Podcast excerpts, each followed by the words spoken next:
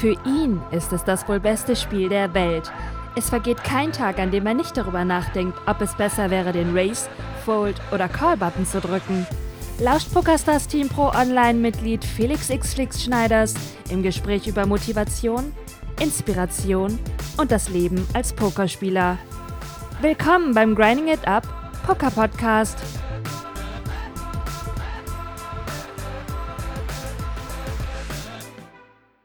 Tag, liebe Pokerfreunde, hier ist der Flix. Herzlich willkommen zu Folge 21 des Grinding Poker Podcasts.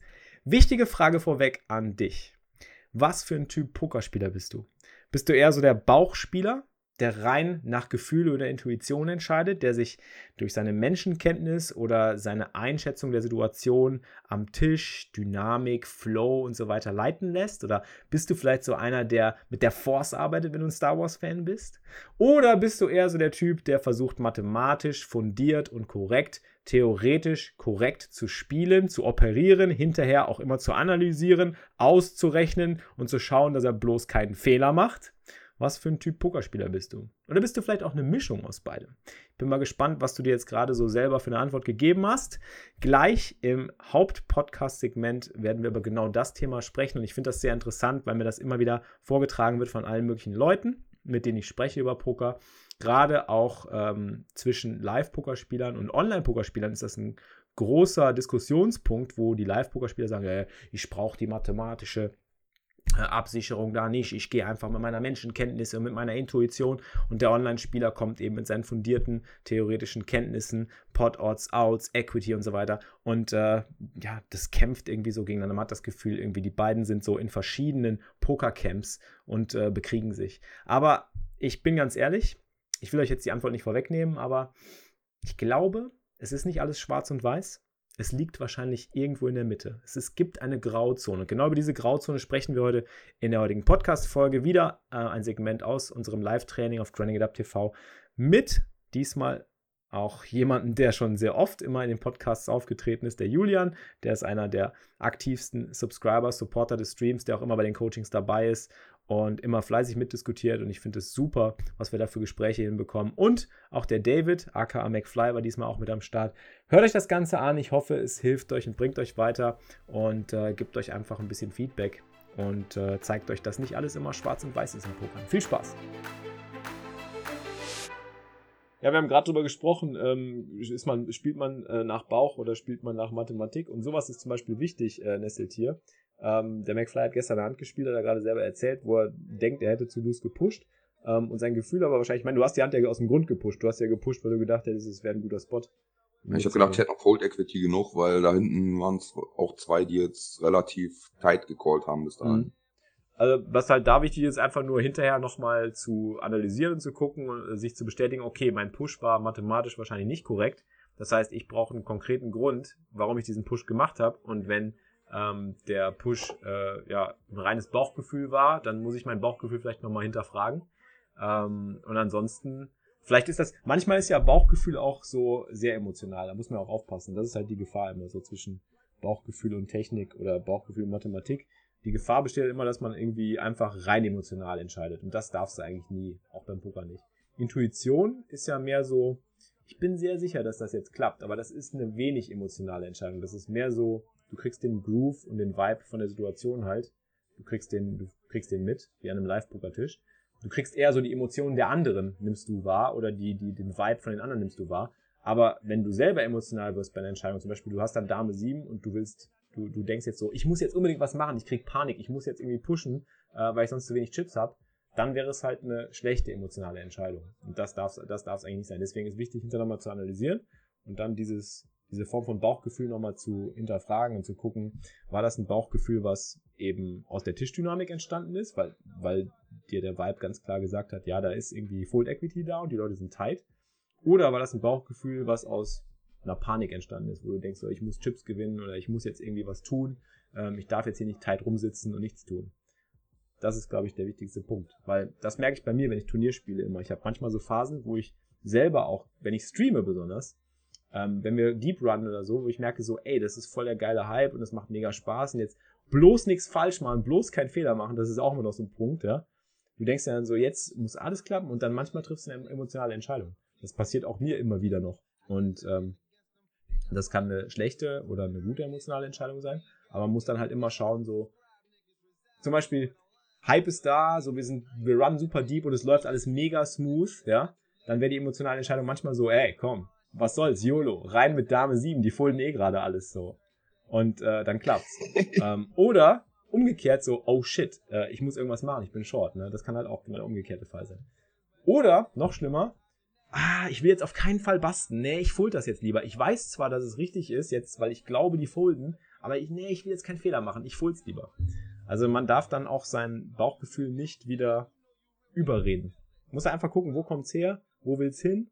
Ähm, ist das ein, ein, ein, ja, ein nicht emotionales Bauchgefühl, sondern ein, ein Bauchgefühl, was aus der Situation entsteht und realistisch ist? Äh, und und was du halt verwerten kannst, oder ist das halt etwas, was, was einfach nur aus deinem eigenen, aus deinem eigenen Kopf irgendwie entsteht oder deine eigene Emotion irgendwie entsteht und dann versuchst du irgendwie mit dem Kopf dagegen zu argumentieren und so weiter. Das ist immer schwierig. Also ich finde auch, man muss, wenn es wirklich um dieses Bauchgefühl in Anführungszeichen geht, äh, wenn man das nachher analysiert, seine Hände, dadurch stellt sich ja quasi das Bauchgefühl dann auch ein. Genau. Du bestätigst oder widerlegst dein eigenes Bauchgefühl und je öfter du das tust, ähm, wenn du dann den Spot zehnmal oder 20 Mal äh, durchgegangen bist, merkst du irgendwann, oh, mein Bauchgefühl war falsch oder ja, mein Bauchgefühl war richtig. Zum Beispiel, ich meine, ich analysiere mit euch andauernd irgendwie Hände, wo ich irgendwie dann vorher sage, so, und jetzt race der bestimmt. Oder, und jetzt hat der bestimmt Ass König. Und ich glaube, der hat immer das und hat immer das. Obwohl es technisch gar nicht so eine gute Hand wäre. Und du würdest sagen, eigentlich ist es ein Fold oder eigentlich sollte man jetzt hier einfach, technisch sollte man einfach sagen, nee, die Hand ist, die gehört gefoldet oder ähm, das ist einfach, das darf kein Call sein.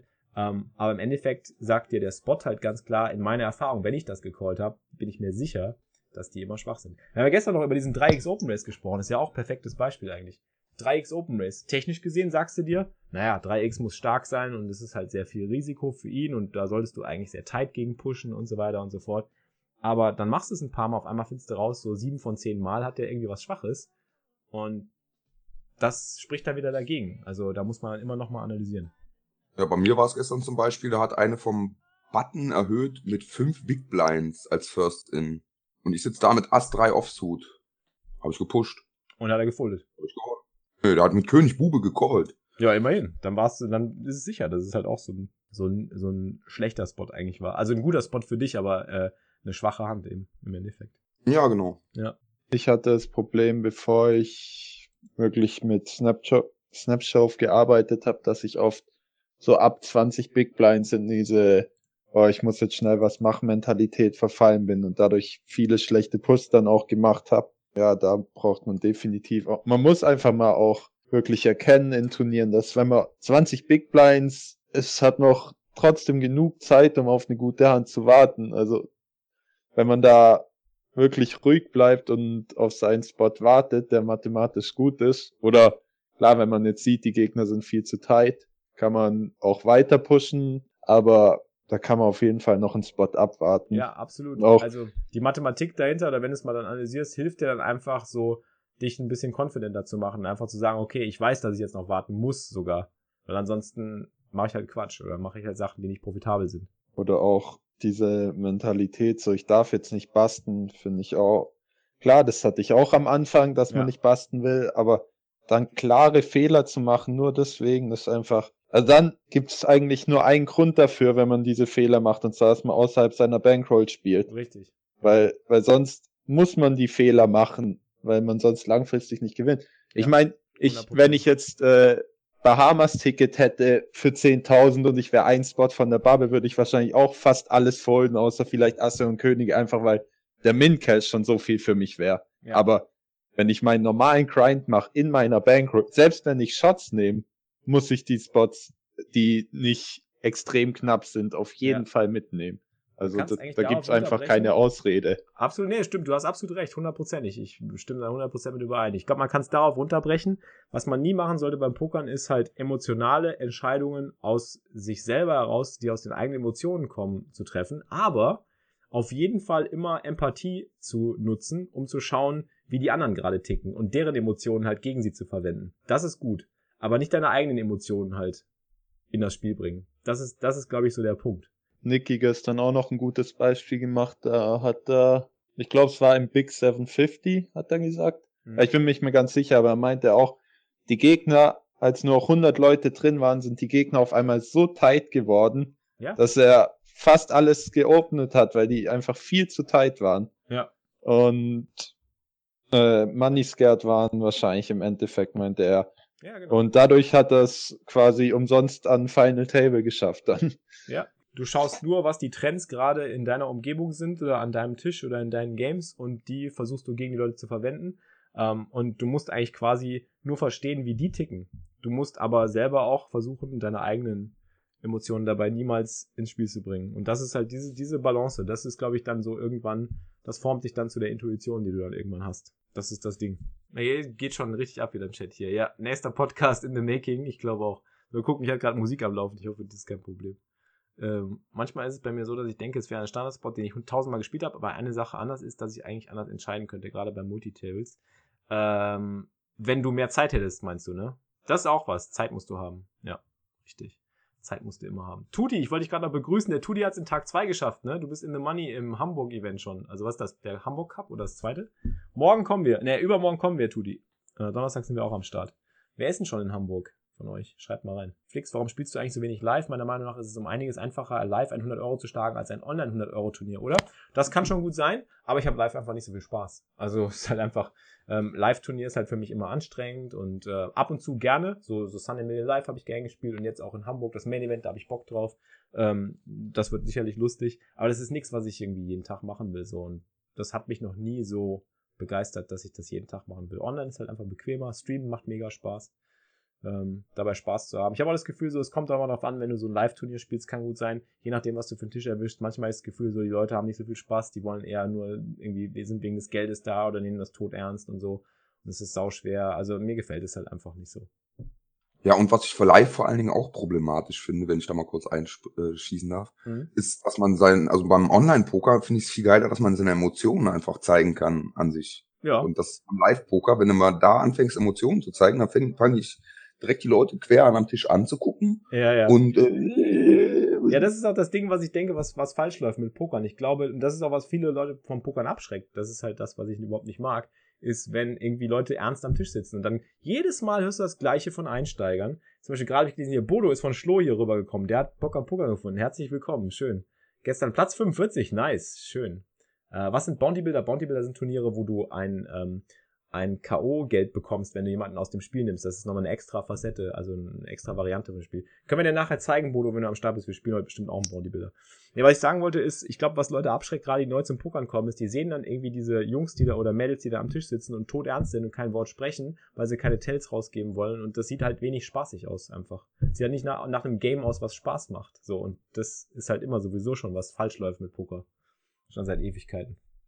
Ja, müssen viel mehr unterhaltsame Leute ans Werk da, auf Ja. jeden Fall. Also das Deswegen sind alles so, äh, so komische Leute, die dann so auch introvertiert die ganze Zeit sind. Da wird kein Tisch, äh, kein Wort am Tisch gewechselt zwischendurch. Ja. Ja, es wird schwierig, weil jeder will halt irgendwie der Boss am Tisch sein und jeder will irgendwie sein Ding durchziehen und so und jeder hat halt seine eigenen Interessen und so. Und es wird halt, ja, das ist echt ein Riesenproblem, sehe ich auch so. Doch, also ich meine, ich habe jetzt keine Live-Erfahrung außer mit Freunden zusammen in der Runde. Ja, und das ist was Aber- anderes. Das ist was Aber anderes. ich meine, selbst im Casino, wenn man wenn man nicht in der Hand involviert ist, kann man doch ein Tischgespräch führen. Das muss sich eigentlich um Poker drehen. Aber kriegt der Gegner wirklich Reads, wenn ich am Tisch jetzt ein Gespräch für außerhalb von der Hand? Also vielleicht, wenn meine Stimme zittrig ist oder so, aber an sich bei eigentlich nicht. 100 bis 200 Euro Turnier, da fängt keiner an, da dich äh, durchzureden. Wenn der dann noch 100 bis 200 Euro Turniere spielt, dann ist er doch falsch, dann readet er auch nicht. Ja. Genau. Der Daniel Engels meint das ja gestern auch, dass, dass das oft auch einfach nach hinten losgehen kann mit den äh, zwanghaft probieren Reads zu sammeln, dass man dadurch halt auch oft Reverse Reads quasi zusammen. über sich rausgibt. Ja, oder über sich, genau, richtig. Ja, das kann auch passieren. Oder auch, Ja. dass die Leute, die äh, in Live Regular sind, auch, also so, wenn die jetzt, keine Ahnung, 10 Dollar, 25 Dollar blind spielen, die würden online halt komplett untergehen in Ja. Cash Game. Da sind wir wieder bei Theorie versus Praxis oder Technik versus Intuition. Die Live-Spieler spielen halt sehr viel intuitiv Und ähm, die Online-Spieler sind halt sehr technisch aufgestellt, weil sie einfach wenig Möglichkeiten haben, sonst sich Informationsvorteile zu verschaffen oder so. Super Games TV will Gast in meinem Podcast sein. Jockel, wie sieht's aus? Hast du was, hast du was gerissen in Hamburg oder bist du noch dabei? Wir sehen uns, hoffentlich sehen wir uns morgen noch, äh, am Donnerstag. Tudi ist äh, in the money, in 360 Euro sicher. 16k für den ersten. Nice, Tudi. Dann kommen wir genau richtig. Ja, lass uns einen Podcast zusammen machen, Jockel. Auf jeden Fall. Bin dabei. So, ich habe noch was geschrieben. Also, das war das eine. Nein, stimmt, die Content aufsagen nach Hamburg. Viel Glück heute, Tudi. Denke, man sollte, wenn man anfängt zu pokern, direkt über die mathematische Sicht rangehen oder ob das Vorteile bringt oder erstmal unabhängig von Odds und Co. ein Gefühl entwickeln. Beides, beides. Es, das eine schließt ja das andere nie aus. Ähm, fang an zu spielen, sammle deine Erfahrung am Tisch und werte sie hinterher aus. So wie wir das jetzt auch machen. Also McFly hat ja gerade zum Beispiel schon gesagt, ne? er hat gespielt, er hat Dame 7 gepusht, jetzt geht er hin und analysiert es. Genau wie ich. Ich mache die Sachen, wenn es falsch läuft, gehe ich hin, analysiere es später. So. Aber das Analysieren muss ich dann später machen. Das darf ich nicht vergessen.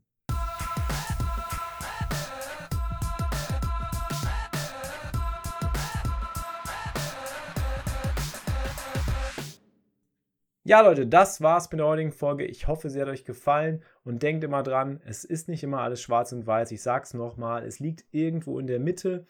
Manche Spieler haben ein unglaubliches Talent und können sich unglaublich oft und schnell auf ihre Intuition verlassen, aber unterschätzt niemals die Erfahrung, die ihr erst sammeln müsst und die den Wissensschatz, den ihr anhäufen müsst, um überhaupt erst zu dem Punkt zu kommen, dass ihr euch auch komplett auf eure Intuition verlassen könnt. Es ist wichtig, Sachen hinterher zu analysieren und anzupassen, aber nicht bevor man die Erfahrung gesammelt hat. Es ist eine Kombination aus beidem. Man kann nicht sagen, du lernst jetzt alle Theorie in- und auswendig und dann bist du auf einmal super gut im Pokern und bist der beste Pokerspieler. Das gilt für jeden Bereich im Leben. Du kannst der beste Theoretiker sein und du wirst in der Praxis einfach kläglich scheitern. Das Ding ist, du musst ein Practitioner werden. Du musst also jemand werden, der praktisch arbeiten kann und das, was er theoretisch gelernt hat, auch umsetzen kann. Und das funktioniert nur, wenn du praktisch arbeiten lernst. Und das kannst du nur im Spiel selber und hinterher wird dann die Analyse gemacht. Deswegen versuche es immer so zu sehen als Kombination aus beidem und irgendwann, wenn du ganz viel Wissen angehäuft hast, wenn du ganz viel Erfahrung angehäuft hast, dann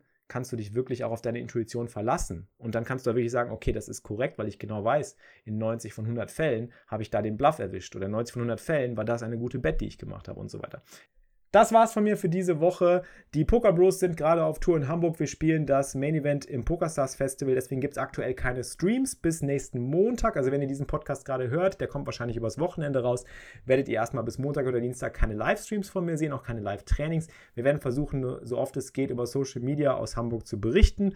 Denn ähm, Pantau77, Nicky Maus und äh, meine Wenigkeit zusammen mit unserem Videoeditor Carsten, wir sind auf Tour und ihr könnt uns auf Social Media folgen, Instagram, äh, Facebook, äh, Twitter und äh, connectet einfach mit uns, wenn ihr uns auf dem Trip begleiten wollt. Wir posten da auch immer Ergebnisse und Updates und werden auch versuchen, auf verschiedenen Plattformen von da aus, wenn das Internet es zulässt, live zu gehen. Ich würde mich freuen, wenn ihr mal reinschaut. Ansonsten hören oder sehen wir uns nächste Woche wieder, entweder beim Livestream ab 3 auf Chronicle Up TV oder eben beim nächsten Podcast. Ich würde mich freuen, wenn ihr wieder einschaltet. Und ich freue mich auch immer über Feedback. Schreibt mir, schickt mir Nachrichten, sagt mir, was euch gefällt, was euch nicht so sehr gefällt. Abonniert den Podcast unbedingt, es ist kostenlos und ich würde mich sehr freuen den, über den Support. Ähm, und wenn ihr mir noch ein Review schreiben könnt, wäre das top. Muss aber nicht sein. Auf iTunes ist natürlich mega genial, wenn das geht. Ich freue mich immer, wenn ihr helft, den Stuff, den ich hier raushau, äh, zu unterstützen. Und ich würde mich freuen, wenn wir uns nächste Woche wieder hören. Und äh, wünsche euch eine schöne Woche, einen guten Grind. Macht's gut. Keep grinding it up. Euer Flix. Das war's für dieses Mal, liebe Pokerfreunde. Ihr habt immer noch nicht genug? Mehr Poker-Content mit Felix bekommt ihr täglich um 15 Uhr live auf grindingitup.tv. Bis zum nächsten Mal beim Grinding It Up Poker Podcast.